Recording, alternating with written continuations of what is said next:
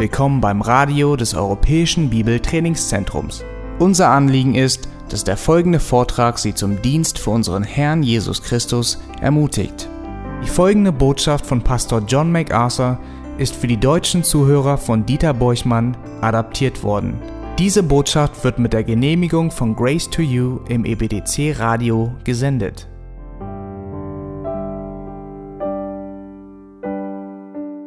Bitte schlagt eure Bibeln gleich wieder bei 2. Timotheus Kapitel 4 auf und wir betrachten heute die Verse, die wir in der Schriftlösung gelesen haben, die Verse 9 bis 22 und beenden damit auch die letzten Worte, die Paulus unter der Leitung des Heiligen Geistes geschrieben hat. Der letzte Abschnitt. Dieser Abschnitt erscheint auf den ersten Blick wie so ein Sammelsurium an Krimskrams am Ende eines Briefes zu sein. Und so mancher hat diese Dinge übersehen und ausgelassen ignoriert, weil wir das irgendwie als banal empfinden und belanglos. Auch für den treuen Studenten von Gottes Wort ist jedes Wort Gottes gehaltvoll und tiefsinnig und bewegend und auch motivierend und ich hoffe, dass es heute auch für euch so sein wird. Paulus sieht hier sich mit den letzten Tagen seines Lebens konfrontiert, während er das letzte Kapitel seines letzten Absatzes schreibt und dabei hat er die Leute im Kopf, die sein Leben ausgemacht haben, die seinen Dienst mit ihm geteilt haben, die für alles, was er tat, von entscheidender Bedeutung und unverzichtbar waren. Was wir hier in den Versen 9 bis 22 sehen, ist das, was heutzutage als das Netzwerk von Paulus bezeichnen könnten. Wir werden in diesem Abschnitt daran erinnert, dass niemand von uns, der Christus dienen möchte, dies alleine tun kann, wir brauchen andere. Und je mehr wir uns auf andere verlassen können und je besser wir delegieren können, je besser wir verstehen können, wie kritisch es ist, für uns gemeinsam und an der Seite von anderen Menschen zu arbeiten, umso effektiver werden wir in unserem Dienst am Herrn sein. Und das weiß man sogar in der Geschäftswelt, begreift man, dass Vernetzung von entscheidender Bedeutung für den Erfolg ist. Und da gibt es ausgeklügelte Netzwerke, die Lieferanten, Kunden und äh, Regierungsbehörden, Aktionäre und angestellte Führungskräfte beinhalten. Und der menschliche Körper ist dabei vielleicht die anschaulichste Demonstration eines Netzwerks. Und wir leben und bewegen uns in einem unglaublichen Netzwerk von Organen und Muskeln und Fleisch und Gewebe und Blut, das in perfekter Harmonie miteinander funktioniert. Paulus hatte ein Netzwerk er hatte ein Team. Und er hatte Menschen, die sein Leben ausmachten, auf die er sich verließ, an die er Verantwortung delegierte, auf die er vertraute, die treu waren, die untreu waren, die Freunde waren, die Feinde waren, die alte Freunde in seinem Leben waren, die neue Freunde waren, die beständig waren, die unbeständig waren, die immer bereit waren zu helfen und niemals bereit waren zu helfen. Alles solche Leute kannte er. Waren alle Teil seines Lebens. Und jetzt, wo er seiner Enthauptung entgegensieht, denkt er an jene Menschen. Und behaltet immer im Hinterkopf, dass diese Epistel, ebenso wie der erste Timotheusbrief, geschrieben ist, um die Verantwortung der Gemeindeleitung an Timotheus zu übergeben. Und ein Teil dieser Verantwortungsübergabe äh, besteht darin, Timotheus darüber zu informieren, wie es um all die Menschen in seinem Team steht. Das ist wie, das ist gewissermaßen wie ein Trainer, der seine Mannschaft einem jungen Trainer übergibt und will, dass der junge Trainer die Spielposition eines jeden kennt, wird er die Rolle als Trainer mit dem geringstmöglichen Maß an Trauma und Schwierigkeiten übernehmen kann. Und einige der Menschen, die er hier in diesem Kapitel erwähnt, sollen zu ihm kommen und ihm während seiner letzten Tage Gesellschaft leisten und Trost spenden und ihm bei dem Dienst helfen, den er immer noch ausführt. Das sind insbesondere Timotheus, Lukas und Markus. Andere von denen, die er erwähnt, will er einfach grüßen, ihnen seine Liebe mitteilen und seine Sorge um sie, weil seine, sie seine Freunde sind. Da sind zum Beispiel Priska und Aquila und die Familie von Onesiphorus und einige von ihnen sandte er an strategische Orte, um dort die Arbeit aufrechtzuerhalten, wie zum Beispiel Crescens oder Titus, Tychicus, Erastus und Trophimus. Wieder andere erwähnt er weil sie Grüße an Timotheus senden, Gläubige der Gemeinde aus Rom. Nun, da sind zum Beispiel Eubulus, Pudens, Linus, Claudia und andere Brüder. Und wieder andere erwähnt er einfach wegen des Kummers, die sie ihm bereiteten. Wie zum Beispiel Demas, Alexander und eine andere Gruppe von anonymen Leuten, die ihn verlassen hatten. Und während er also aus seinem Gefängnis seine letzten Worte schrieb, denkt er an diese Leute. Denkt er an sein Netzwerk, an seine Beziehung, das Team, das einen so großen Teil seines Lebens ausgemacht hatte. Wir können wirklich viel aus diesen Worten lernen. Wir sehen eine lebendige Illustration, wie der Leib gemäß der Beschreibung in 1. Korinther, ihr kennt diese Stelle, Kapitel 12, Verse 13 bis 37 funktioniert. Ebenso wie der Leib in perfekter Weise funktioniert, trifft das auch auf den Leib Christi zu und sehen, hier sehen wir, wie das vor sich geht. Und das, sicherlich ist es nicht perfekt, weil das Netzwerk immer das Opfer untreuer Menschen ist. Aber dennoch gibt es wohl keine anschaulichere Illustration, wie wir gemeinsam dienen sollen, uns aufeinander verlassen, einander delegieren und miteinander arbeiten sollen. Und es war so wichtig, dass der Heilige Geist das hier platzierte. Und das nicht nur aus zufällig, sondern auf Anweisung. Er will, dass wir Einblick in die Menschen im Leben von Paulus bekommen. Er will, dass wir einen Einblick in seine Gedanken bekommen, so kurz vor seinem Tod. Das sind keine Programme. Denkt nicht an irgendwelche Programme, die laufen müssen, sondern das sind Menschen. Und Menschen sind wirklich der kostbarste Schatz, den wir haben. Sie sind das wertvollste Gut, das es gibt und unsere größte Ressource. Paulus hat das Privileg, die Erfüllung von 1. Samuel Kapitel 10, Vers 26 zu erleben, wo es über Saul heißt, und mit ihnen gingen die Tapferen, deren Herz Gott angerührt hatte. Auch Paulus hatte eine Gruppe von Männern, deren Herz Gott angerührt hatte. Sie arbeiten gemeinsam. Leute, das ist auch in meinem Dienst ebenfalls wirklich eine riesige Freude, das zu erleben. Eine Gruppe von Männern und Frauen zu haben, deren Herz Gott angerührt hat. Ja, und die, die wir alle zusammen wie ein Team arbeiten. Das ist wirklich eine große Freude. Und Paulus möchte hier, dass wir sein Team kennenlernen. Er will, dass Timotheus, wenn er die Zügel übernimmt, weiß, wer sie sind und wo sie sind und was sie tun. Also, lasst uns in Vers 9 beginnen. In Vers 9 begegnen wir dem treuen Sohn, Timotheus. obwohl er da nicht erwähnt ist, ist ganz offensichtlich, dass es an ihn gerichtet ist. Beeile dich, bald zu mir zu kommen. Timotheus ist der Gegenstand dieses Briefes. Er ist der wahre Sohn von Paulus, eine Reproduktion von Paulus. Paulus sagte über ihn, er sei sein wahres Kind im Glauben. Er identifiziert ihn als seinen Sohn, sowohl in der ersten als auch in der zweiten Epistel.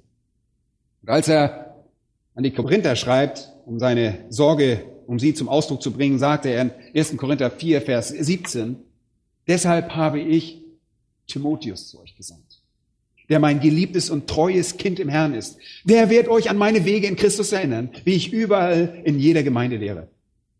Ich sende euch Timotheus. Er ist ein Klon, er ist eine Reproduktion, er ist eine Kopie. Er wird euch an mein Verhalten und meine Lehren erinnern. Als Paulus an die Philippa schreibt und sein Herz öffnet, sagt er dort in Kapitel 2, Vers 19, ich hoffe aber in dem Herrn Jesus, Timotheus bald zu euch zu senden, damit auch ich ermutigt werde, wenn ich erfahre, wie es um euch steht. Ich habe sonst niemand von gleicher Gesinnung. Timotheus hatte die gleiche Einstellung, die gleichen Gewohnheiten wie Paulus. Er hatte die gleiche Theologie und gewissermaßen war eine Reproduktion von Paulus, sein treuer Sohn.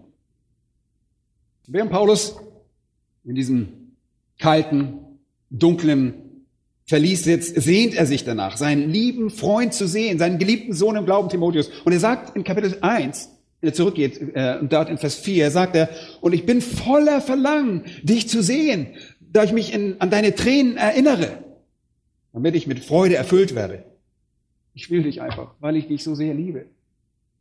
Ich will deine Gesellschaft und ich genieße deine Gesellschaft. Ich möchte dich an meiner Seite haben. Ich erinnere mich an deine Tränen und ich weiß, dass du mich liebst. Ich will dich einfach hier haben. Und es gab ganz gewiss auch Arbeit zu verrichten. Es gab gewiss noch sehr viel über Timotheus zu sagen, der die Gemeindeleitung übernehmen würde. Und Paulus wusste, dass sein Tod bevorstand und wollte deshalb unbedingt, dass Timotheus zu ihm kommt.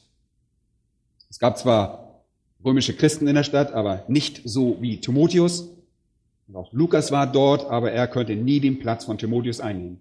Niemand kann im Herzen eines Menschen den Platz eines anderen einnehmen.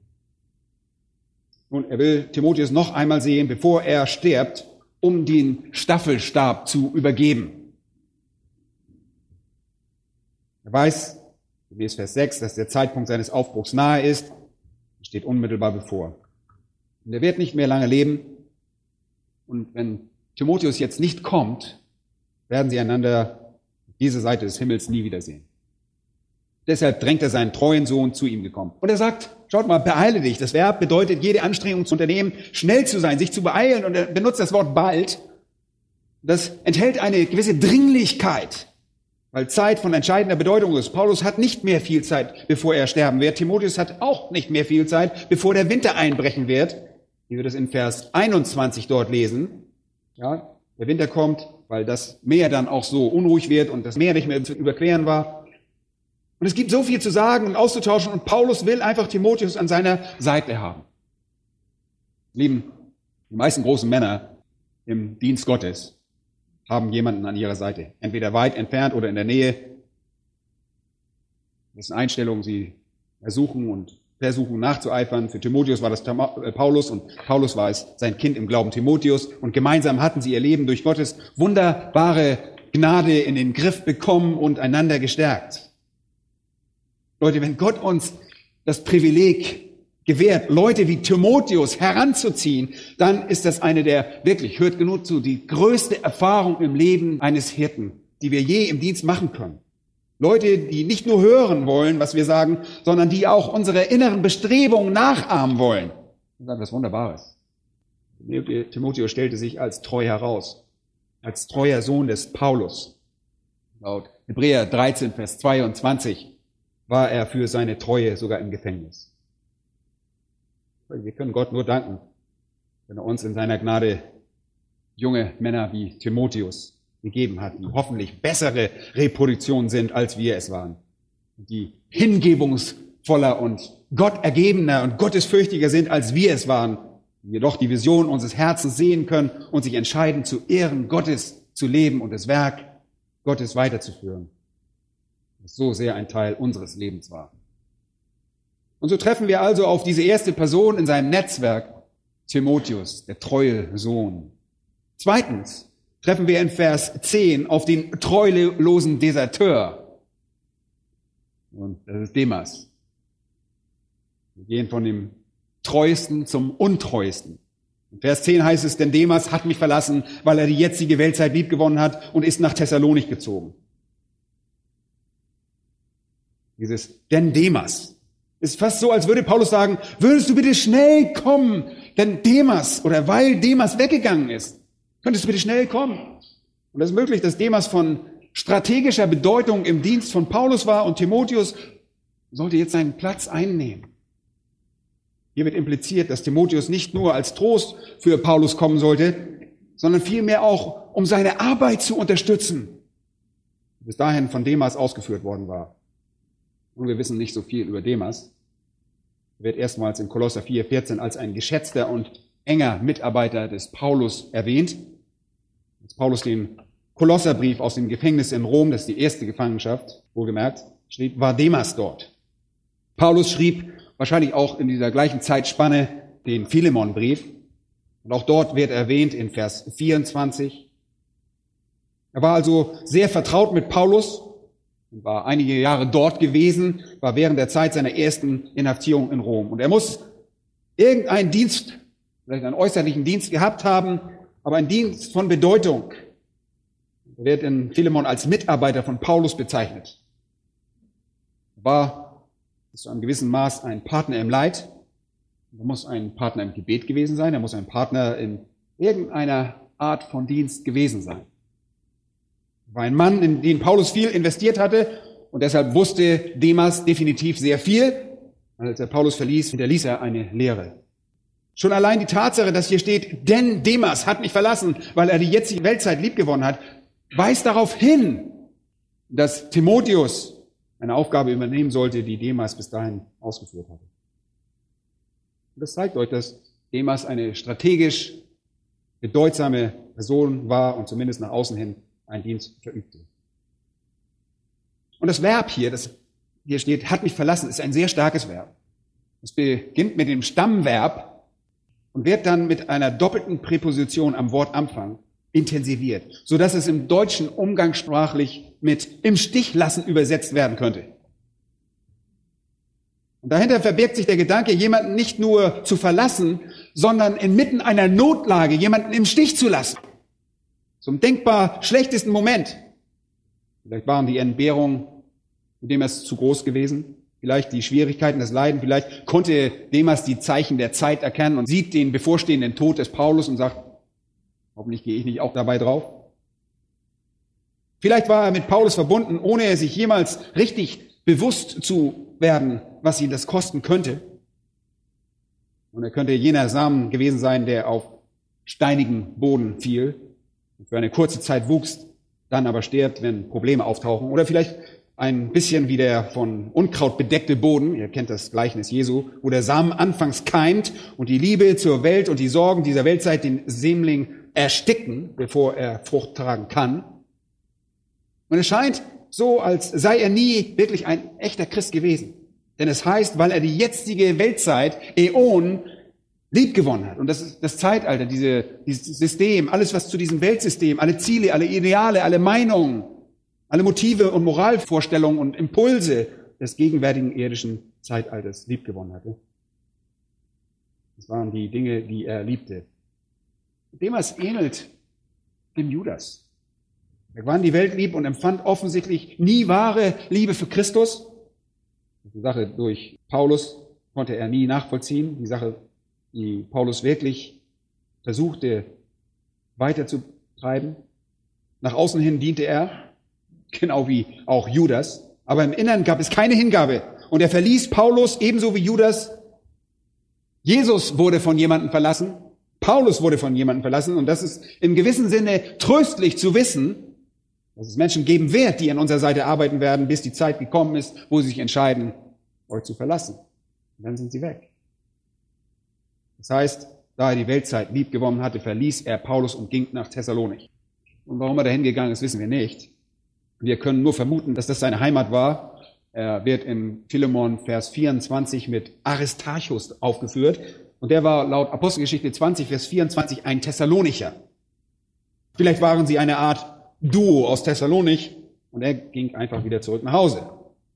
Aber es geht hier nicht so sehr darum, wohin er ging, sondern warum er ging. Und der Grund dafür war, dass er die Welt mehr lieb hatte als die Dinge Gottes. Im ersten Johannesbrief lesen wir, und dort heißt es, wenn ein Mensch die Welt liebt, ist die Liebe des Vaters nicht in ihm. Nicht in ihm. In unserem Leben werden wir sicherlich alle Menschen wie Demas begegnen. Jemand, für den ihr euch vielleicht aufgeopfert, an dem ihr meint, er gehöre zu eurem Team und der nach außen hin dient, der euch vielleicht sehr gedient hat und habt euch auf ihn verlassen, der euch dann tief verletzt und manchmal verwehrt, weil plötzlich offensichtlich wird, dass er diese Weltzeit liebt und euch dann den Rücken kehrt. Demas ist ein Teil von dem Netzwerk, ebenso wie von deinem und meinem Netzwerk, wo ein Demas geben kann. Als drittes kommen wir zu einer Person, die wir als den treuen Unbekannten bezeichnen. Und wir nennen ihn den treuen Unbekannten, Vers 10. Crescens ist nach Galatien gezogen. Leute, wir, wissen gar nichts über Crescens. Wir könnten hier eigentlich sagen Schluss, aber ich vermute, dass Paulus ihn nach Galatien sandte, denn Galatien war ein, ein Ort, an dem Paulus auf allen drei Missionsreisen immer wieder zurückkehrte, dort evangelisierte, gründete Gemeinden und zog weiter daran. Die Tatsache des Crescens nach Galatien zog könnte also ein Hinweis darauf sein, dass Paulus ihn dort haben wollte. Aber wir wissen wirklich nichts über ihn. Das ist das einzige Mal, wo sein Name je erwähnt wird. Und deshalb repräsentiert er die sogenannten Unbekannten, die, die sogenannten treuen Unbekannten. Es wird nichts Negatives über ihn gesagt. Die breite Masse im Netzwerk eines jeden Menschen ausmachen, hinter den Kulissen. Niemand weiß, dass sie überhaupt existieren, niemand kennt ihre Namen, aber Gott kennt sie und weiß, dass diese Menschen ihren vollen Lohn empfangen werden. Der stille, unbekannte Held, der in geistlicher Reife und Stärke daherkommt, um hinter jemanden zu stehen und die, die nicht wahrgenommene Arbeit einfach im Stillen verrichten. Wirklich, dank dem Herrn für diese treuen Unbekannten, die begabt sind, die berufen sind und bei der Erfüllung ihrer Pflicht damit zufrieden sind, einfach unbekannt zu sein. Möge der Herr sie segnen, wirklich. Und dann kommen wir zu dem treuen Wohlbekannten in Vers 10, den treuen Wohlbekannten. Paulus erwähnt, dass Titus nach Dalmatien gezogen ist. Titus erscheint 13 Mal im Neuen Testament. Paulus hat ihm sogar einen Brief geschrieben, einen Titusbrief, der übrigens zwischen dem ersten und zweiten Timotheus geschrieben wurde. Und er schien fähig zu sein, der neuen Herausforderung erfolgreich zu begegnen. Wenn Paulus loszog und ein Gebiet evangelisierte, war Titus die Art von Mensch, in das Gebiet hineinzugehen und auf diese evangelistischen Bemühungen dann aufbauen konnte, indem er die Gemeinde aufbaute und Leiter heranzog und sie stärkte. Als Paulus die Epistel an Titus schrieb, befand Titus sich übrigens auf Kreta, wo Paulus schon gepredigt hatte. Und Paulus sagt dort in Titus 1, Vers 4, an Titus, mein echtes Kind, nach unserem gemeinsamen Glauben. Und dann Vers 5, ich habe dich zu dem Zweck in Kreta zurückgelassen, damit du das, was noch mangelt, in Ordnung bringst und in jeder Stadt Älteste einsetzt, so wie ich dir die Anweisung gegeben habe. Und anscheinend war er irgendein Zurüster, jemand, der Gemeindeleiter heranzog. Er war in der Lage, irgendwo hinzugehen und das zu nehmen, was er dort vorfang und es in die richtige Form zu bringen und daraus dann starke Gemeinden zu machen. Er war übrigens jahrelang an der Seite von Paulus gewesen. Sie hatten eine enge, eine sehr enge und eine sehr innige Beziehung. Titus war hier also aufgebrochen und befand sich jetzt in Dalmatien. Und das Einzige, was ihr wohl von Dalmatien wisst, sind vielleicht die, die Hunde, die von da kommen, die Dalmatiner. Aber Dalmatien ist an der Südküste des Mittelmeers, nördlich von Mazedonien. Paulus hatte dort gepredigt. Wir lesen davon, dass er das Evangelium verkündigt hat in Römer 15, 19, sodass das Evangeliums auch diese Region berührt hatte. Und das ist ein perfekter Rahmen für Titus, um dort wieder hinzugehen, alle Fäden zusammenzuführen, die Gemeinde zu stärken und die Gemeindeleiter heranzuziehen. In Titus 3, Vers 12 sehen wir einen Hinweis darauf, dass er kam und Paulus in Nikopolis traf und von dort aus nach Dalmatien zog, während er Paulus nach Rom gebracht wurde. Titus war anscheinend herausragend darin, Gemeindeleiter heranzuziehen. Er war der treue, wohlbekannte, der treue Zurüster. Und wir alle können wirklich Gott danken für Menschen, die er uns an die Seite stellt, die talentiert im Heranziehen von Leitern sind, jede Person im geistlichen Dienst braucht nicht nur den ruhigen Unbekannten, sondern auch denjenigen, der einen Platz an der vorderen Front einnehmen kann. Männer und Frauen, die stark sind und Männer, die Leiter zurüsten können. Und das war er. Er kam im Gefolge von Paulus, um sein Leben den Männern und Frauen zu widmen, die die Gemeinde leiten sollen. Und dann kommen wir fünftens zu Lukas, dem treuen Begleiter. Lukas, der treue Begleiter, Vers 11 sagt er, nur Lukas ist bei mir. Manche haben behauptet, dass er mit einer derartigen Aussage den Charakter des Lukas abwertet. Sozusagen, bitte, Timotheus, komm, beeil dich, nur Lukas ist bei mir. Und du kannst dir vorstellen, was das bedeutet. Nein, ich, ich glaube, das wäre unfair gegenüber Lukas. Lukas ist wirklich ein einzigartiger Mensch, auch wenn er nur zwei weitere Male im Neuen Testament erwähnt wird. In Kolosser 4, Vers 14 wird er als der geliebte Arzt bezeichnet und in Philemon 24 ist er ein Mitarbeiter von Paulus, ein geliebter Arzt, ein Kollege. Aber obwohl er nur in drei Textabschnitten erwähnt wird, ist er wirklich ein dominanter Charakter im Neuen Testament. Warum?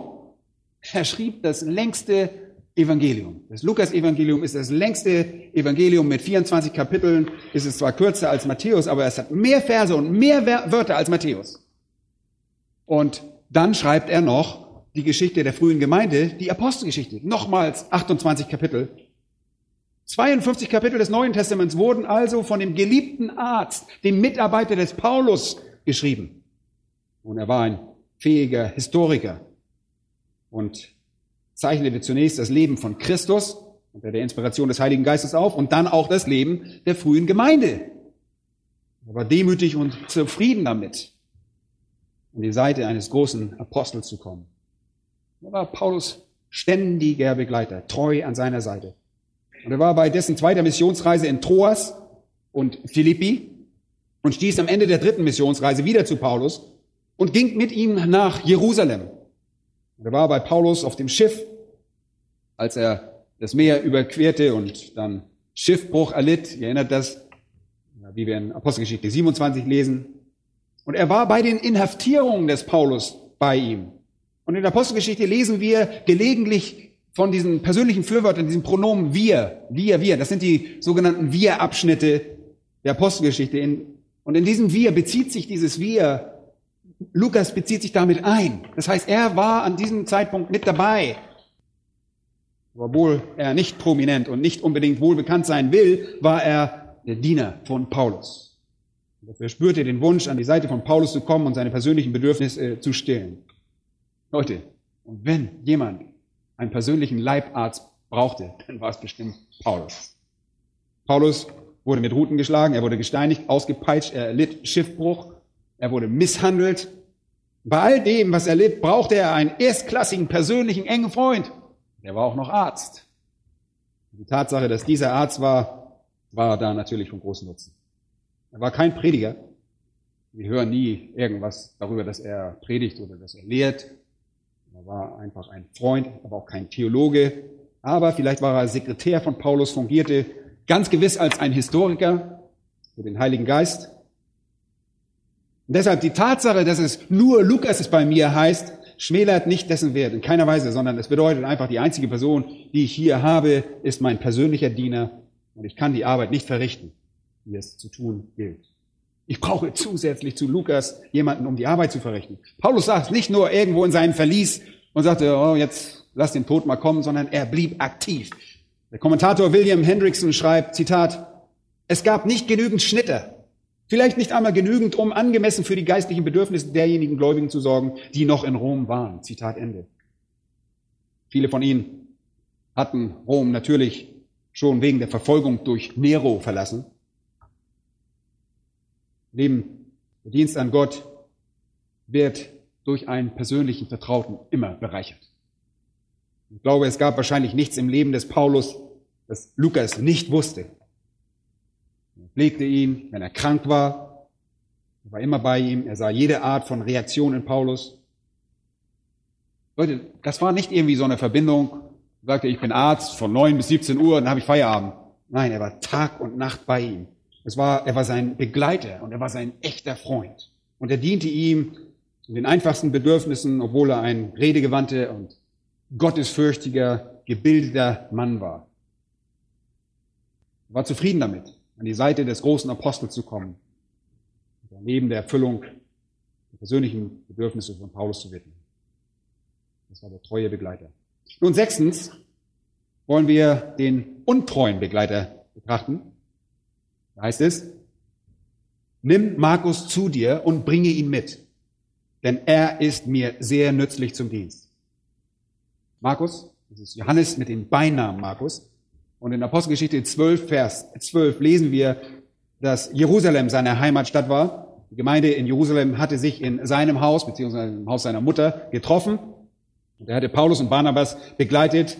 Er war einer der klugen jungen Stars in der Gemeinde von Jerusalem ausgewählt worden und er begleitete Paulus und Barnabas auf der ersten Missionsreise. Wow. Aber in Apostelgeschichte 13, Vers 13 heißt es, als es schwierig wurde, trennte er sich von ihm. Es war einfach zu viel für ihn, für ihn. Ihm fehlte der Mut für den Dienst, ihm fehlte der Charakter dafür und ihm fehlte die Hingabe dafür. Und Paulus Leute, Paulus konnte schwache, feige, halbherzige Männer für solche Dienste nicht ertragen. Er wollte nicht sich mit jemandem belasten, den er ständig vor sich herschieben oder irgendwie hinterherzerren musste. Wenn man den Dienst nicht aushalten konnte, wollte er einen nicht in seiner Nähe haben. Und deshalb, als Johannes mit dem Beinamen Markus sich von ihm trennte, wollte er ihn nicht zurückhaben.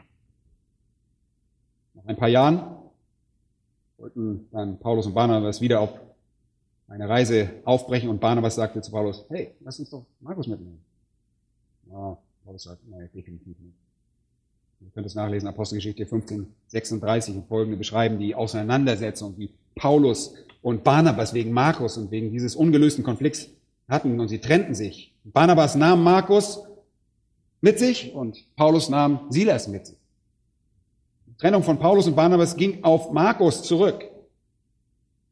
Barnabas war der Meinung, er habe sich rehabilitiert und Paulus wollte einfach kein Risiko eingehen. Markus hatte versagt und in den Augen von Paulus mag es wohl zu wenig Zeit vergangen sein, doch er hatte sich als der Unerbittlichkeiten des Dienstes unwürdig erwiesen und Paulus wollte keine Partnerschaft mit einem schwachen Mann.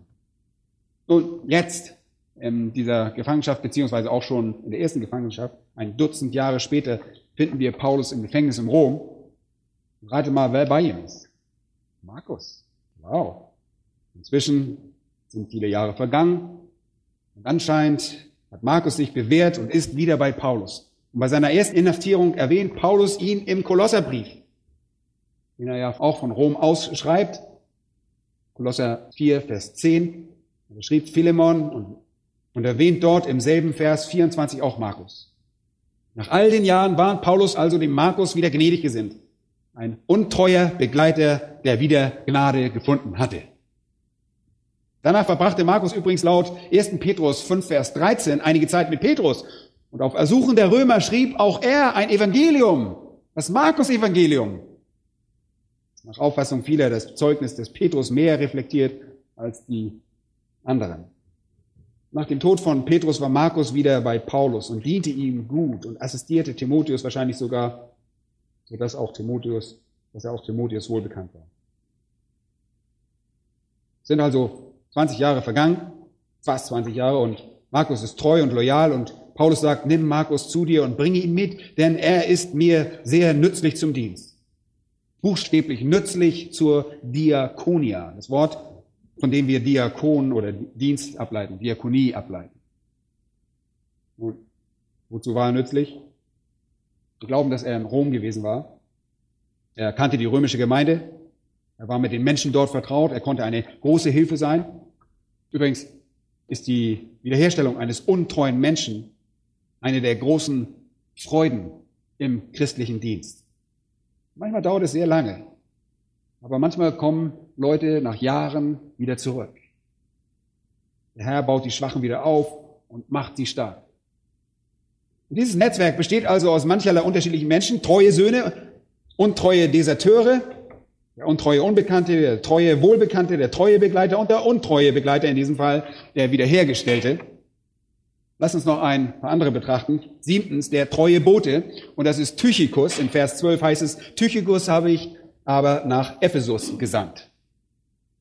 Wird übrigens noch vier weitere Male in der Schrift erwähnt. In Apostelgeschichte 20, 4 lesen wir, dass er aus Kleinasien ist und Paulus nach Jerusalem begleitete, als er die Kollekte, die Offerte für die armen Heiligen dort überbrachte. Er war ein treuer Gefährte von Paulus wird in Epheser 6, 21, Kolosser 4, 7 und Titus 3, 12 und an dieser Stelle erwähnt. Und seine besondere Aufgabe scheint darin zu bestehen, die von Paulus geschriebenen Briefe zu überbringen. Ist das wichtig? Oh ja, das ist sehr wichtig. Er überbrachte den Epheserbrief nach Ephesus, er überbrachte für Paulus den Kolosserbrief nach Kolosse. Und ich glaube, wir können davon ausgehen, dass er auch den zweiten Timotheus nach Ephesus bringt, um dort Timotheus auszuhändigen.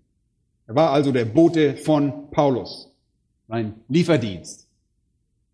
Vielleicht könnten wir die Aussage ich sandte oder ich habe gesandt als etwas identifizieren, das als Aures des Briefstils bezeichnet wird. Das bedeutet, dass ich im Begriff bin zu senden, bedeutet. Ich bin im Begriff, ihn zu senden. Sehr wahrscheinlich sandte er ihn mit diesem Brief nach Ephesus, wo Timotheus sich natürlich befand. Er war ein treuer Mann, der das Wort Gottes überbrachte. Und wie bedeutend war dieser Brief? Er war sehr bedeutend, weil Timotheus wissen musste, was Paulus zu sagen hatte, wenn er die Gemeinde in die richtige Bahn lenken wollte. Wie wichtig war dieser Brief? Wie bedeutend? Timotheus musste wissen, was Gott von ihm erwartet.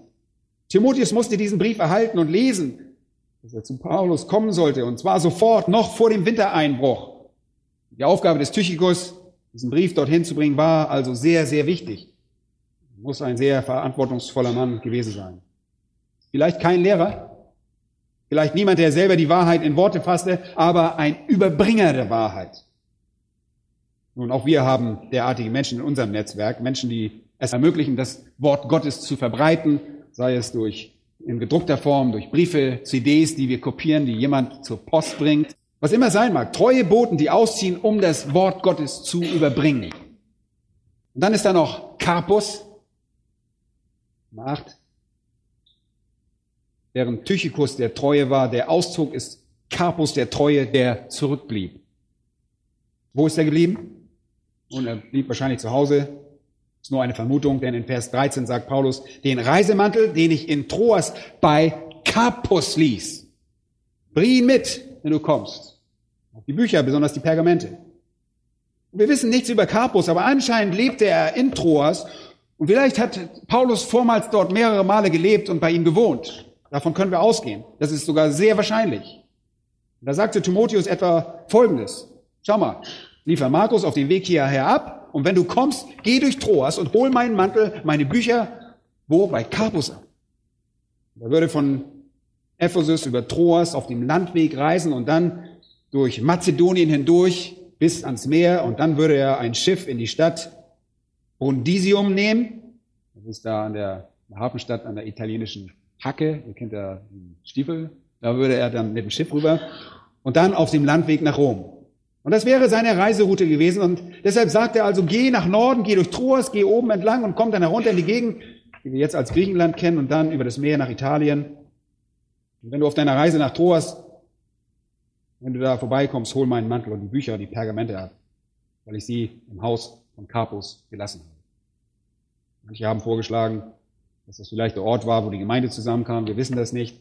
Aber es ist sicherlich der Ort, wo Paulus wohnte. Carpus ist einer, der zu Hause blieb, um diejenigen zu empfangen, die der Herr sandte.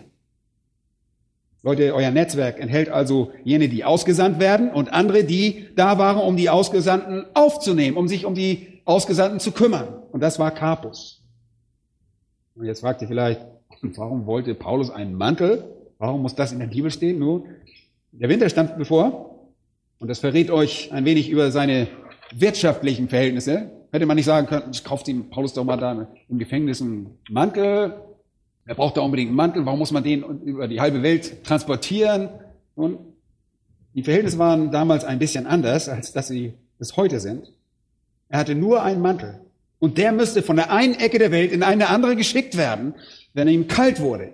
Weit entfernt von dem, was wir heute an unserer Lebensweise, von unserer Art und Weise, wie wir leben, kennen.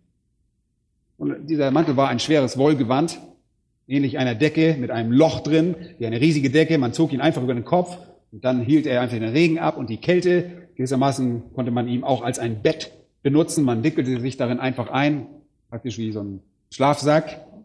Der Winter stand bevor und das Verlies war dunkel und kalt und er brauchte seinen Mantel.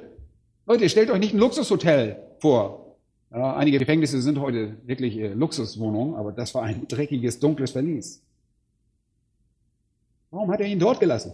Vielleicht wollte er ihn den Sommer nicht über herumtragen. Er wollte den ganzen Sommer über den Mantel herumtragen, deshalb hat er ihn da gelassen, bei Carpus. Andere hingegen haben sogar behauptet, es sei in Troas verhaftet worden und abtransportiert worden, bevor er seine Sachen abholen konnte. Und aus diesem Grund sei sein Mantel noch dort. Ebenso wie seine Bücher und Pergamente. Weil man sich wirklich kaum vorstellen kann, dass er diese irgendwie zurücklassen würde. Und dass er, als er schließlich nach Rom kam, schnell von den Soldaten abgeführt wurde und vor Gericht kam, bevor irgendeiner seiner Freunde zu seiner Hilfe kommen konnte. Und deshalb in Vers 16 auch sagt was, bei meiner ersten Verteidigung stand mir keiner bei. Vielleicht kamen sie nicht einmal rechtzeitig dort an, weil er von Troas weggeführt worden war. Wir wissen es nicht. Aber das ist möglich. Also sagt er, halte beim Haus von Carpus an und hol meinen Mantel. Und dann sagt er außerdem, würdest du bitte auch meine Bücher und die Pergamente holen? Was waren die Pergamente? Pergamente bezieht sich wahrscheinlich auf die Schriftrollen aus Tierhaut. Manche meinen, dass die Bücher beziehen sich auf die Papyrusrollen. Und vielleicht wären einige davon Bücher des Alten Testaments gewesen. Wir wissen nicht, welche er alle hatte. Einige waren vielleicht seine eigenen Briefe und Kopien davon, die er aufbewahrte. Und einige waren vielleicht noch leer, damit er andere Dinge niederschreiben konnte.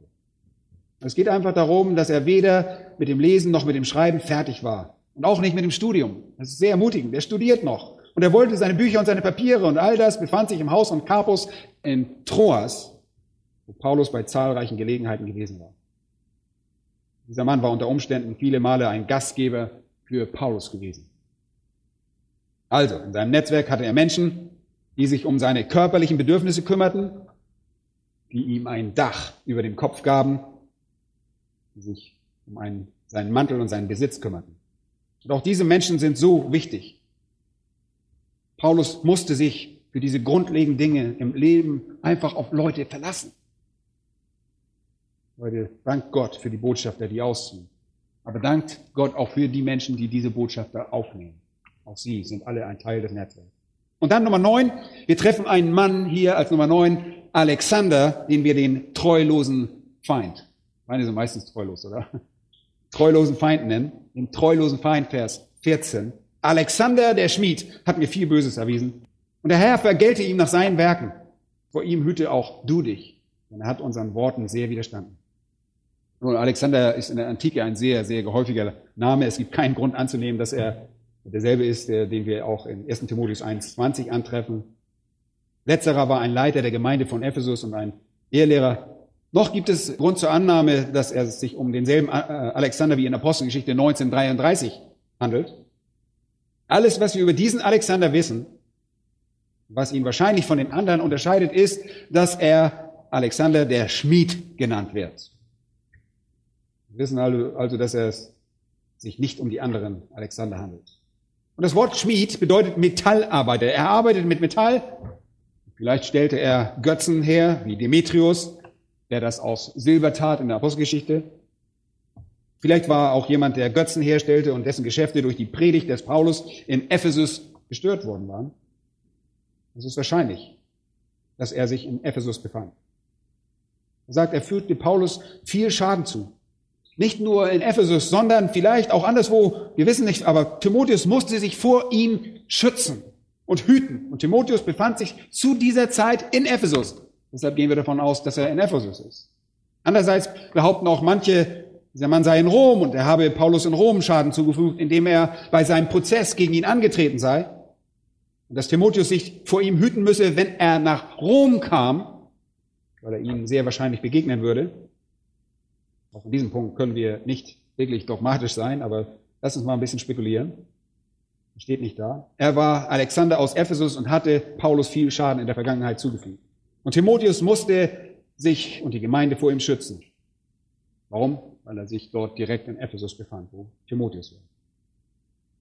Und es ist durchaus berechtigt anzunehmen, dass er als Metallarbeiter tatsächlich Götzen herstellte und dass diese Götzen natürlich alles darstellten, was der Gegensatz zur Wahrheit Gottes war. Deshalb hasste er Paulus und stellte sich ihm entgegen. Aber Paulus sagt, wie er in Vers 14 bemerkt, er hat mir viel Böses getan. Er beschreibt dieses Böse in 15, denn er hat unseren Worten sehr widerstanden. Er hat mich häufig und sehr schlecht behandelt, aber nicht in einem physischen Sinne, sondern geistig. Er hat sich der Wahrheit widersetzt. Er hat der Wahrheit, dem Evangelium widerstanden. Und dann sagt Paulus in Vers 14 einer einfachen Vorhersage über die Zukunft, einer prophetischen Aussage, der Herr wird ihm vergelten nach seinen Werken. Revidierten Elberfelder. Kein Sünder wird jemals ungestraft davonkommen. So viel kann Paulus mit Gewissheit sagen. Niemand, der sich dem Evangelium Jesu Christi widersetzt, wird letztendlich je Erfolg haben. Wenn ihr euch den Dingen Gottes widersetzt, wird Gott euch für das, was ihr getan habt, strafen. 5. Mose 32, Verse 35 und 36 wurde das Prinzip, mein ist die Rache und die Vergeltung, denn der Herr wird sein Volk richten etabliert. Und dann in Römer 12, Vers 19 heißt es, mein ist die Rache, ich will vergelten, spricht der Herr. Leute, Paulus war nicht nachtragend. Das ist wunderbar. Paulus war nicht verbittert. Paulus hatte nicht das Gefühl, er musste sich gegen all seine Feinde irgendwie zur Wehr setzen. Christus schmähte er nicht wieder, als er geschmäht wurde, drohte nicht, als er bedroht wurde, sondern gab sich einfach Gott hin. Paulus will die Vergeltung, die Bestrafung Gott überlassen, denn Gegen Gott werden alle Sünden in erster Instanz verübt. Und zukünftige Vergeltung ist also Gott vorbehalten. Wachsamkeit hingegen, das ist unsere Verantwortung. Also sagt er in Vers 15, hüte dich vor ihm. Vor ihm hüte auch du dich. Halte deine Augen offen. Und das muss wirklich ein unnachgiebiger Feind gewesen sein. Und ich wage zu behaupten, dass jeder im Dienst Gottes auch diese Leute in so einem, in seinem eigenen Netzwerk kennt. Wir alle kennen Menschen, die das Evangelium hassen und die uns Schaden anrichten wollen. Wir alle haben diejenigen, die der Wahrheit widerstehen. Es gibt immer welche, die uns angreifen. Es gibt immer welche, die versuchen, das zugrunde zu richten, was wir tun. Die sich unserer Lehre widersetzen und die uns was als Narren darstellen wollen, als Lügner. Das sind einfach treulose Feinde. Aber auch sie sind Teil des Netzwerks. Aber es ist tröstlich zu wissen, dass wir darin nicht alleine sind. Auch Paulus hatte solche Feinde. Als zehntes kommen wir zu den untreuen Anonymen. Den untreuen Anonymen. Und ihr seid dieser Gruppe schon begegnet. auch wenn ihr es vielleicht nicht wisst, aber ihr habt sie schon getroffen in Vers 16. Bei meiner ersten Verteidigung, heißt es, stand mir niemand bei, sondern alle verließen mich. Das werde ihnen nicht angerechnet. Und das ist der untreue Anonyme, der ihn verlassen hat. Derjenige, der ihm nicht beistand. Wir wissen nicht, wer sie waren. Sie sind nie auf der Bildfläche erschienen. Sie waren nicht da. Wir konnten sie in ihrem Namen nach nicht identifizieren. Wir konnten nicht feststellen, welchen Dienst sie gern verrichtet hätten, weil sie nie freiwillig sich angeboten hatten. Sie sind die Schändlichen. Wer sagt, bei meiner ersten Verteidigung stand mir niemand bei. Die erste Verteidigung, die Apologia, das Wort, von dem wir auch Apologetik ableiten. Das bedeutet eine Rede zur Verteidigung. Das wurde in einem Gericht verwendet. Als Paulus gefangen genommen wurde, wurde er nach Rom gebracht und er ging sofort zu der ersten von zwei Anhörungen. Im römischen Rechtssystem gab es eine Actio prima und eine Actio secundera. Secunda vielmehr. Eine Actio secunda. Eine Erstverhandlung und eine Zweitverhandlung. Und die erste war eine vorläufige Beurteilung bei der Untersuchung des angeklagten Täters.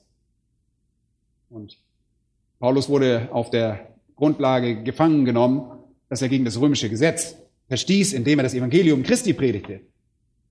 Er war gefangen genommen und nach Rom transportiert worden, vielleicht von Troas aus. Das wissen wir nicht genau, aber abtransportiert, ohne einen einzigen seiner Freunde. Manche Kommentatoren glauben, weil er so eine wichtige Person war, weil er als der größte Verfechter des Christentums galt, hätte wahrscheinlich Nero den Vorsitz geführt oder einer seiner prominenten Vorsitzenden Richter.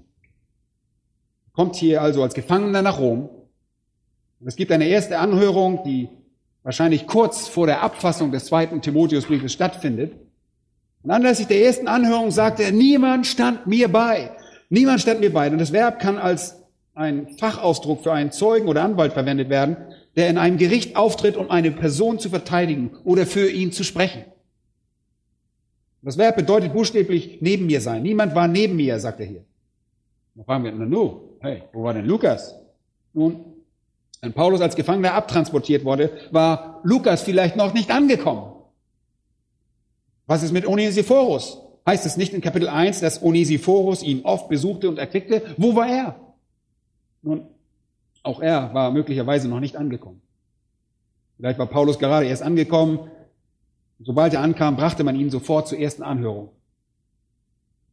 Aber es ist noch mehr als das. Es geht mehr als um die Tatsache, dass Lukas nicht da war und Onesiphorus noch nicht angekommen war. Er sagt, die Menschen, die hier waren, verließen mich alle. Und er verwendet dasselbe Wort, das er für Demas in Vers 10 verwendet wurde. Sie haben mich alle im Stich gelassen. Sie alle haben mich zu, einer, zu einem entscheidenden Zeitpunkt im Stich gelassen. Sie waren nicht da. Sie verließen mich bei meinem Prozess. Es war ihnen wegen der damit verbundenen assoziierten Verfolgung einfach peinlich, mit mir identifiziert zu werden. Das ist eine unglaubliche Vernachlässigung. Nur wenige Jahre zuvor war Rom niedergebrannt worden und man hatte den Christen die Schuld gegeben. manche wurden von Nero erfasst.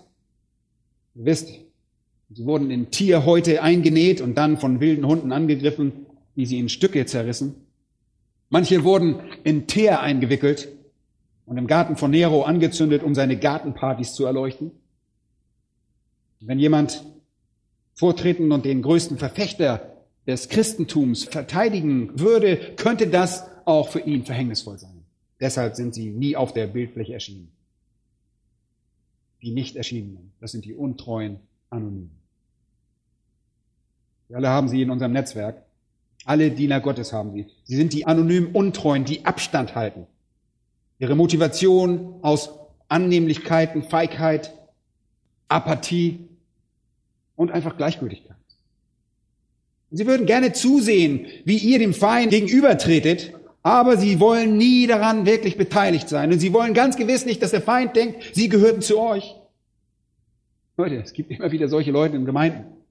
Sie häufen sich am Rande der Gemeinde und kommen nie wirklich in die Nähe des echten Kampfes. Den Mitläufer. Die Einstellung von Paulus war so gut. Was sagt er? Es werde ihm nicht zu angerechnet. Wunderbar. Und er wusste, dass sie schwach waren. Sie waren schwach, nicht falsch. Und er hatte wirklich den Geist des Stephanus, bei dem er war, als dieser gesteinigt wurde. Stephanus in Apostelgeschichte 7, Vers 60 sagte, Herr, rechne ihm diese Sünde nicht an. Paulus war dabei. Und vielleicht erinnert er sich an die Worte von Jesu, die er in Lukas Kapitel 23, 34 aufgezeichnet hat, die Lukas aufgezeichnet hat dort. Vater, vergib ihm, denn sie wissen nicht, was sie tun. Das sind die Worte, die er zu denen sprach, die ihn kreuzigten. Ich möchte euch das sagen. Der untreue Anonyme, der kann euch zerstören wenn ihr nicht lernt, ihn mit demselben Geist der Vergebung zu behandeln, wie Paulus es tut. Leute, wir haben alle solche Menschen in unserem Umfeld. Und sie verstecken sich in der grauen Dämmerung der Apathie. Und sie halten sich immer bedeckt. Sie lassen uns in der Schlacht wirklich allein kämpfen, ohne ihre Hilfe. Aber wisst ihr was? Ihre Kritik ist immer da. Kritisieren können sie alle gut. Und auch sie sind Teil des Netzwerks.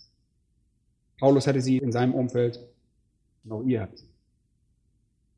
Aber als Kontrast dazu sehen wir den Höhepunkt des ganzen Abschnitts, den treuen Herrn. Dann sehen wir den treuen Herrn, Versen 17 und 18. Das ist eine wunderbare Stelle. Der Herr aber stand mir bei. Ist das nicht gut? Der Herr stand mir bei. Niemand sonst war da. Niemand. Sie alle haben mich verlassen, aber der Herr stand mir bei. Der Freund, der anhänglicher ist als ein Bruder. Derjenige, der sagte, ich will dich nicht verlassen und dich niemals verlassen, nicht aufgeben. Ich will dich nicht aufgeben und dich niemals verlassen. Im Gegensatz zum Versagen seiner untreuen Anonymen bekräftigt er hier triumphierend die Treue seines Herrn. Und im römischen Gerichtssaal war der Herr bei ihm. Wunderbar. Der Kommentator Lenski will diese Szene beschreiben und demonstriert, dass es eine große Basilika in der Stadt Rom gegeben hätte, wo ein Prozess wie dieser stattgefunden hätte.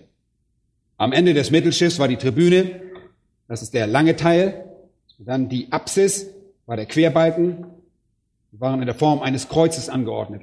An einem Ende war die Tribüne, in, der, in deren Mitte der kyrillische Elfenbeinstuhl des Magistrats, der auf einer Plattform stand, die man Tribunal nannte.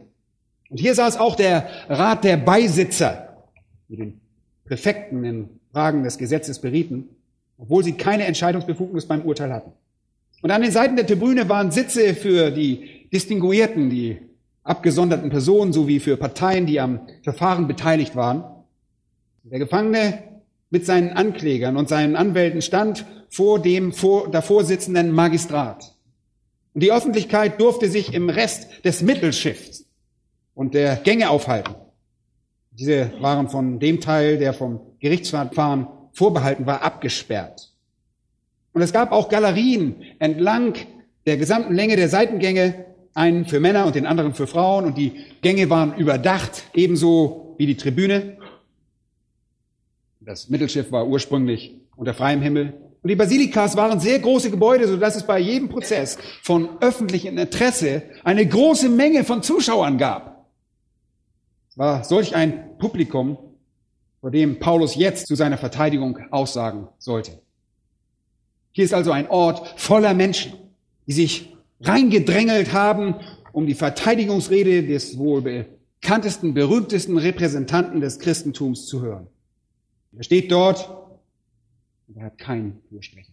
Niemand wird ihm zur Seite stehen in diesem Gerichtsverfahren, um ihn zu verteidigen. Er hat keinen Zeugen zu seinen Gunsten.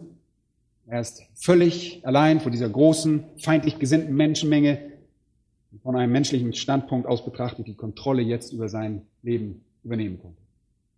Und er sagte, der Herr stand mir bei. Der Herr stand mir bei und stärkte mich. Aber wunderbar. Das griechische Werk beinhaltet die Vorstellung, jemanden mit Kraft zu erfüllen.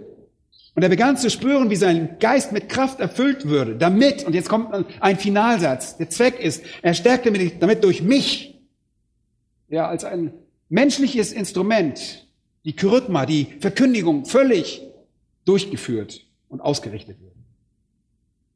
Versteht ihr das? Bei diesem Prozess geht es um sein Leben. Die Verfolgung der Christen hat bereits begonnen.